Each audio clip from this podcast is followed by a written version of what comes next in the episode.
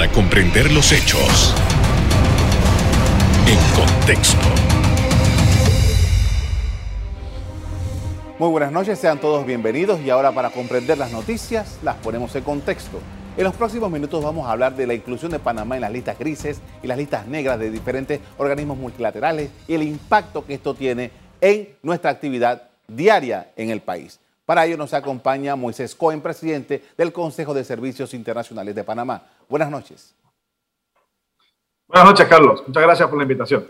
Gracias por haberlo aceptado. Eh, estamos todavía pendientes de que eh, por lo menos Gafi se reúna para verificar si nosotros en Panamá hemos estado cumpliendo con las normativas, hemos cumpliendo con lo que nos comprometimos a realizar. En el camino, Panamá ha perdido mucho porque esta es una historia que ya tiene muchos años. Ahora estamos en una lista, pero antes estuvimos, salimos, volvimos a entrar. ¿Qué evaluación podemos hacer en este momento sobre la situación del país y el impacto que eso ha tenido?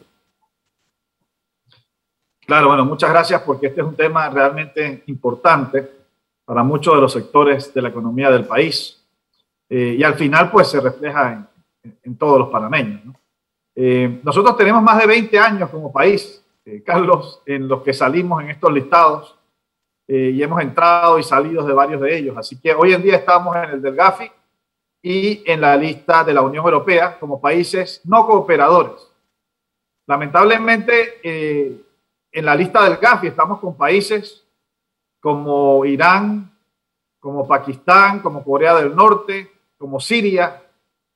Eh, y en la lista de la Unión Europea estamos eh, con islas como Guam, eh, Samoa, Trinidad y Tobago, que realmente hemos hecho un análisis del cumplimiento de estas jurisdicciones con respecto a Panamá y Panamá es una jurisdicción que cumple muchísimo más en los temas de transparencia y en los temas de prevención de lavado de activos en comparación con estos listados. Entonces, nuestra propuesta para el gobierno nacional es trabajar en conjunto en los requisitos que el GAFI necesita para poder salir. En el sector privado existe la conciencia total y también el gobierno nacional de que Panamá tiene que ser un país transparente completamente y también eh, un luchador en contra de lo que es el lavado de activos, el terrorismo y el tráfico de armas.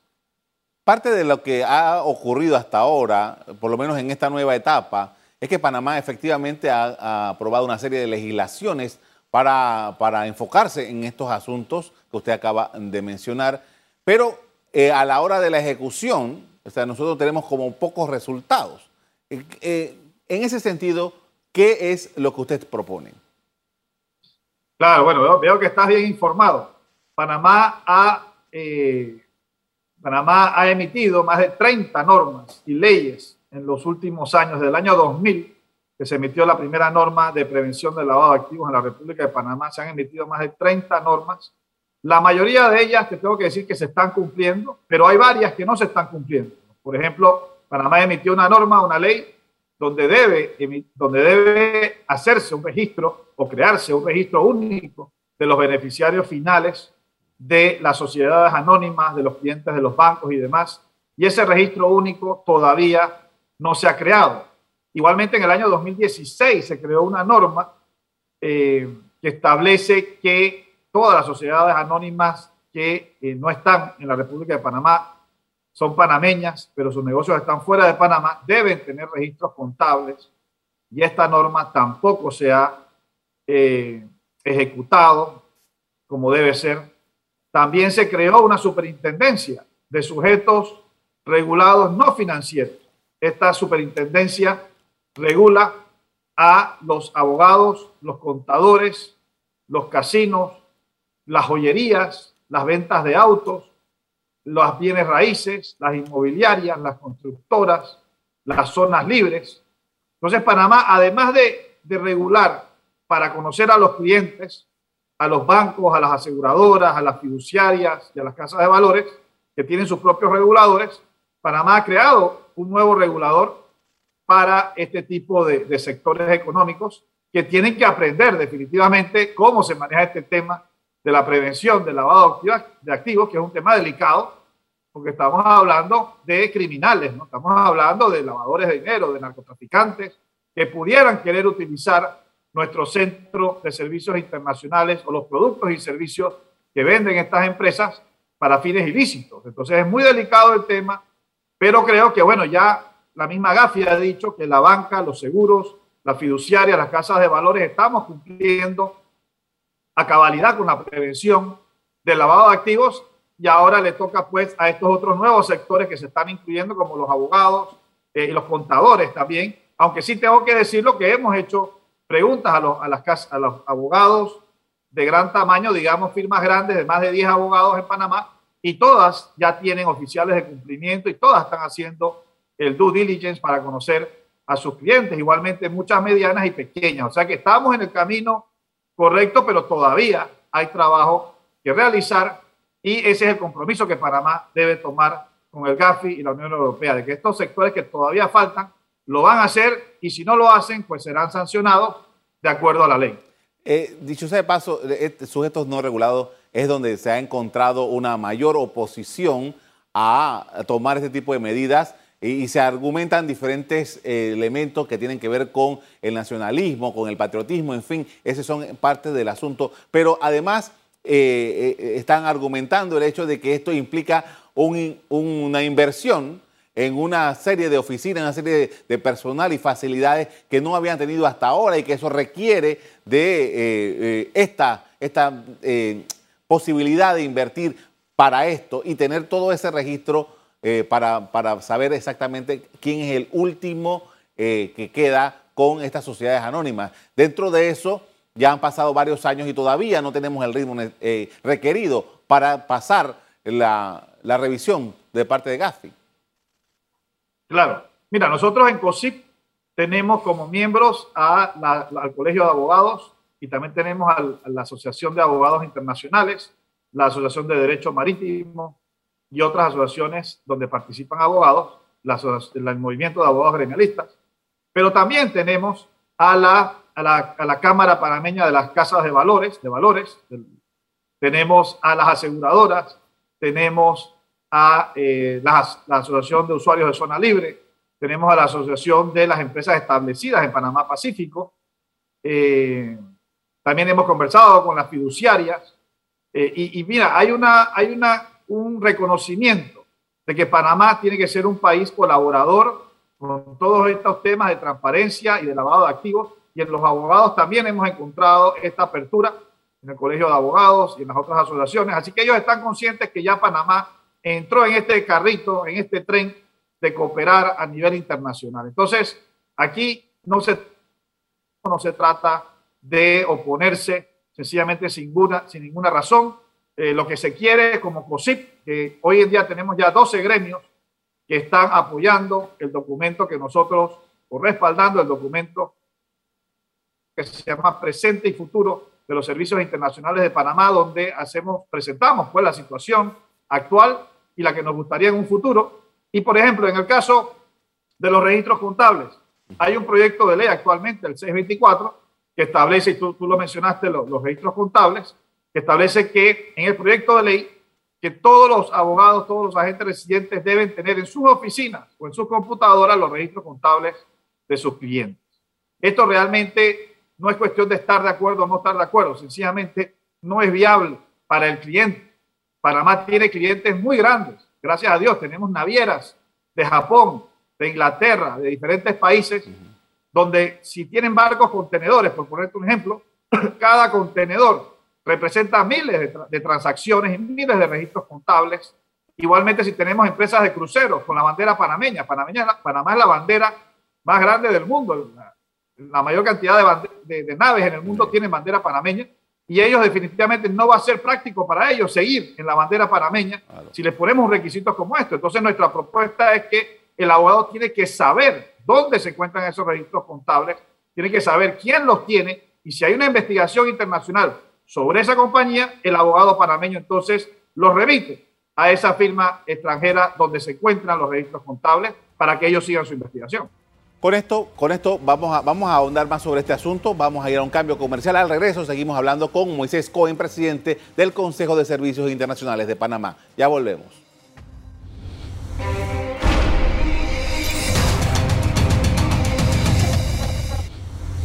Estamos de regreso con Moisés Cohen, presidente del Consejo de Servicios Internacionales de Panamá, hablando sobre el impacto de las listas grises, las listas negras en el país.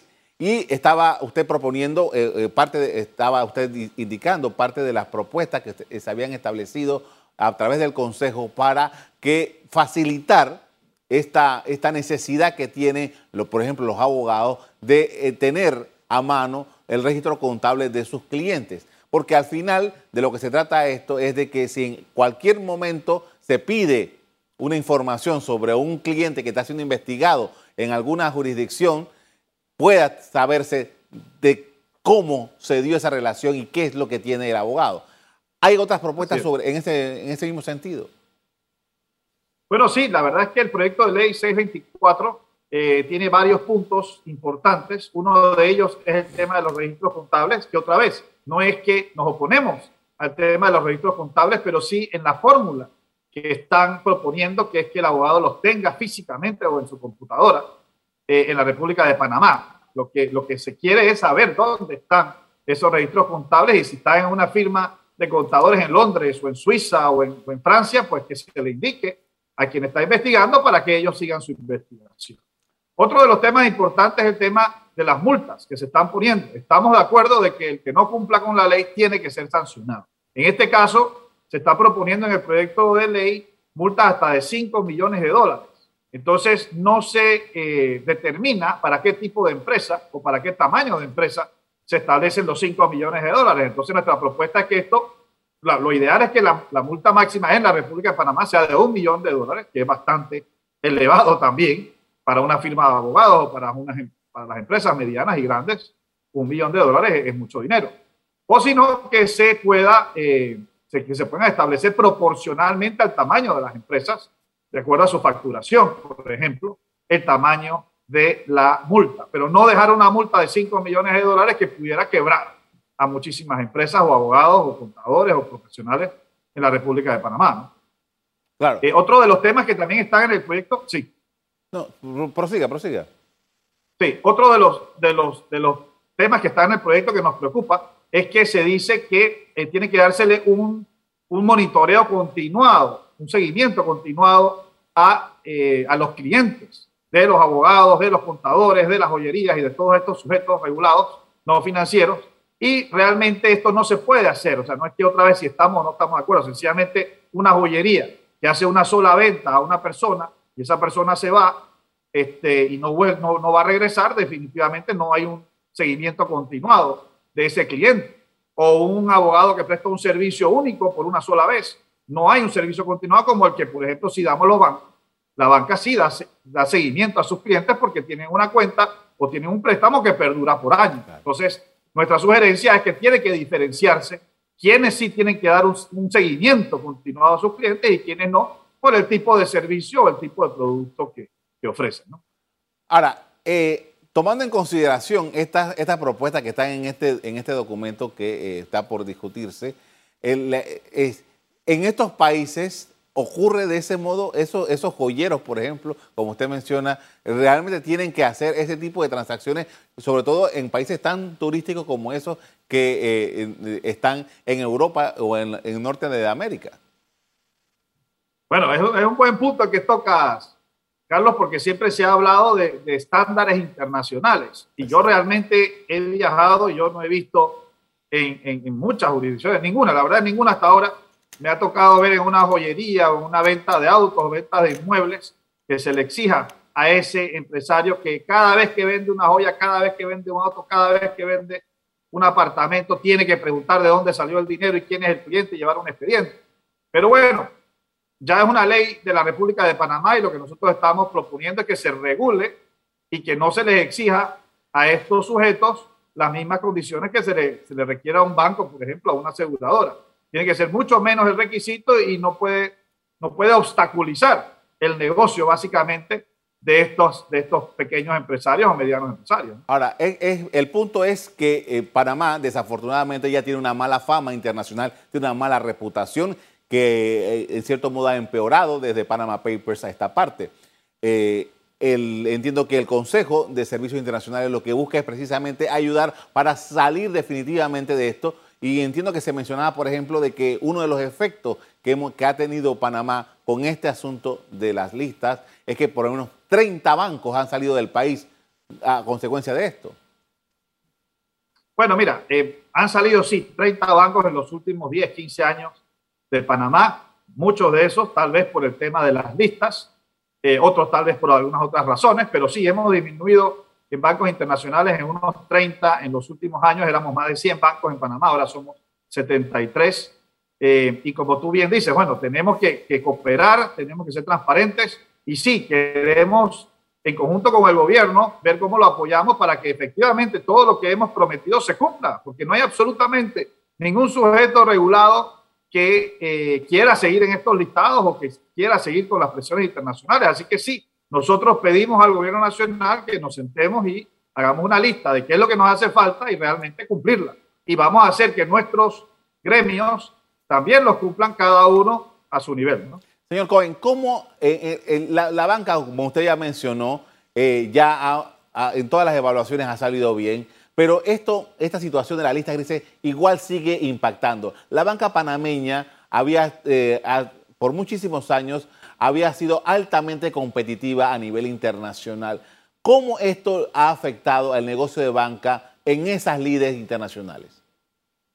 Mira, es cierto que Panamá, y así es reconocido por el GAFI y también por nuestros corresponsales, debemos recordar que todos los bancos de Panamá trabajamos con corresponsales de Europa y de Estados Unidos y todos los años estos bancos renuevan su confianza en Panamá, en los bancos panameños, porque estamos establecidos en Panamá, y nos dicen que Panamá es un ejemplo en comparación con otros, otras jurisdicciones con las que ellos trabajan. Entonces, si, si los mismos bancos corresponsales están diciendo que Panamá es un ejemplo y que si cumplimos con todas estas normas, no deberíamos estar en estos listados porque hay otros sectores más pequeños realmente que, eh, eh, que no estén cumpliendo. A, a, los bancos nos afecta muchísimo el estar en estos listados porque, por ejemplo, Alemania acaba, bueno, en junio parece que sacaron una ley que dice que sí, que, a partir del mes de enero del 2022, o sea, dentro de tres, cuatro meses, eh, ellos van a tomar sanciones o van a pedirle a sus bancos, a sus aseguradoras, a sus empresas que eh, tienen que hacer cobros adicionales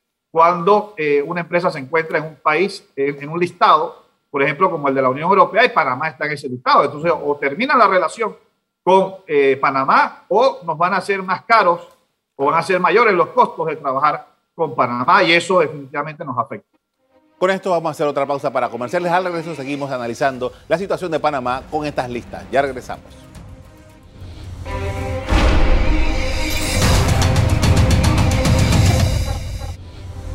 Estamos de regreso con Moisés Cohen, presidente del Consejo de Servicios Internacionales de Panamá, hablando sobre las listas grises y las listas negras en las que Panamá ha estado inmersa durante tantos años.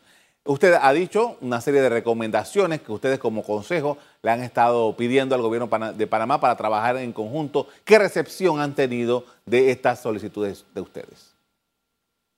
Bueno, mira, nosotros hicimos una, una conferencia de prensa el jueves pasado y ya hemos tenido comunicación con eh, varios de los entes encargados de estos temas y han sido muy receptivos. La verdad, tenemos que decir que eh, vamos a empezar realmente a, conversar como Consejo de, Servicios Internacionales de Panamá, tanto con el NEF como con la Cancillería. La Cancillería, por su lado, ha estado haciendo una campaña de comunicación y promoción de Panamá a nivel internacional eh, con empresas extranjeras.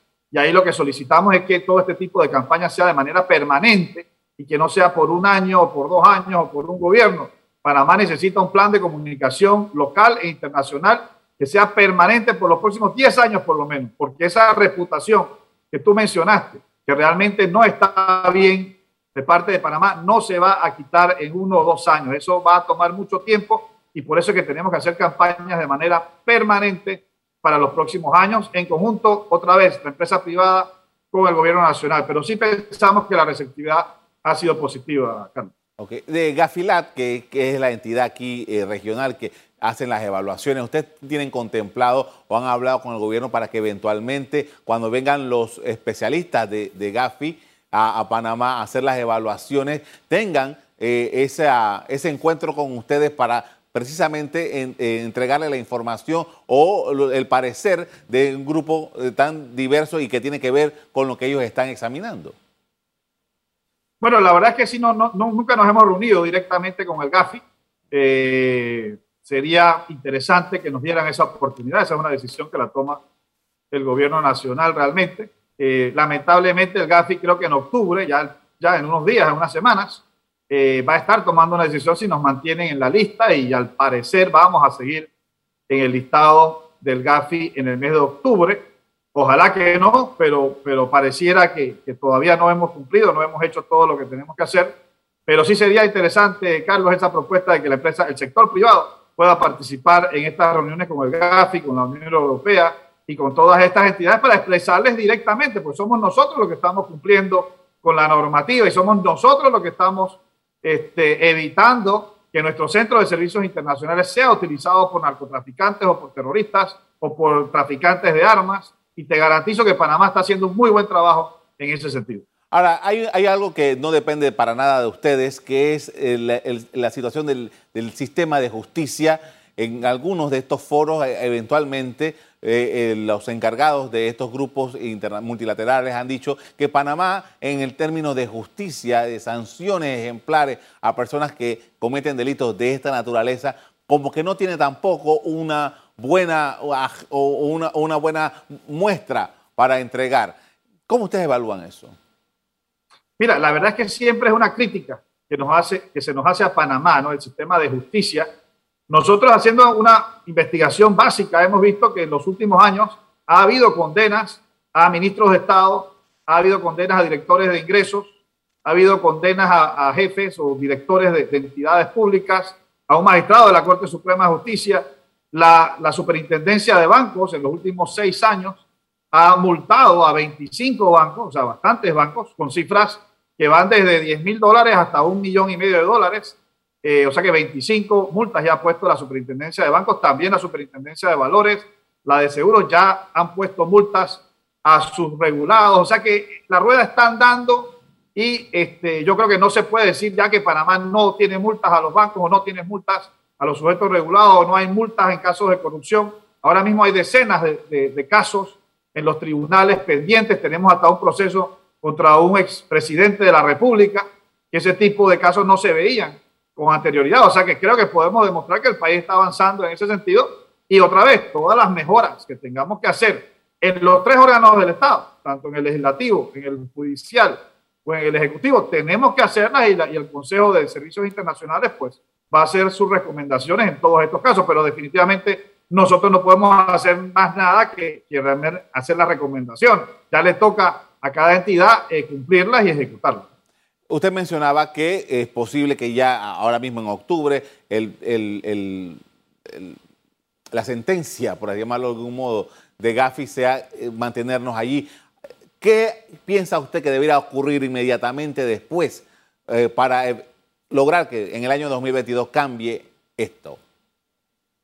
Bueno, yo creo que en primer lugar Panamá sí tiene que hacer un compromiso serio y lo podemos hacer en conjunto, el sector privado y el gobierno nacional, de que nosotros aquí en Panamá no queremos criminales utilizando nuestros servicios internacionales, no queremos narcotraficantes, no queremos terroristas, no queremos traficantes de armas, en ninguno de estos tipos de delitos que se cometan a través de nuestro centro de servicios internacionales. Ese es lo número uno, ese compromiso, que ya existe la conciencia a nivel nacional sobre este tema y segundo, cumplir con todo lo que se ha prometido lo más rápido posible. Hay que hacer un cronograma de trabajo, hay que hacer un presupuesto de cuánto costaría cumplir con todos estos puntos en que Panamá se ha comprometido. Eh, y tercero, pues también demostrar que una vez que cumplimos con lo que ya hemos, hemos eh, prometido, también demostrar todo lo que ya se ha hecho. Como te digo, Panamá tiene más de 30 normas eh, jurídicas que se han aprobado y la mayoría de ellas se están cumpliendo.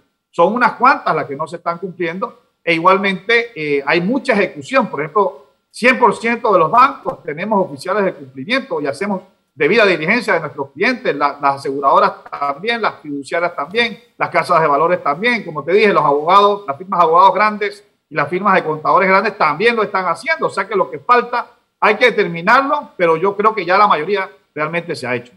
Le agradezco mucho, señor Cohen, por habernos acompañado esta noche para hablar sobre este tema tan delicado y que mantiene en vilo a la economía o a las finanzas del país. Muy amable. Muchísimas gracias, Carlos.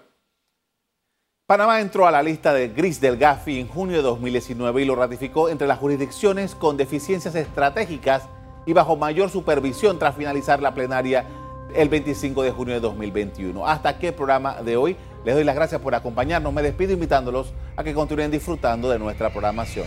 Buenas noches.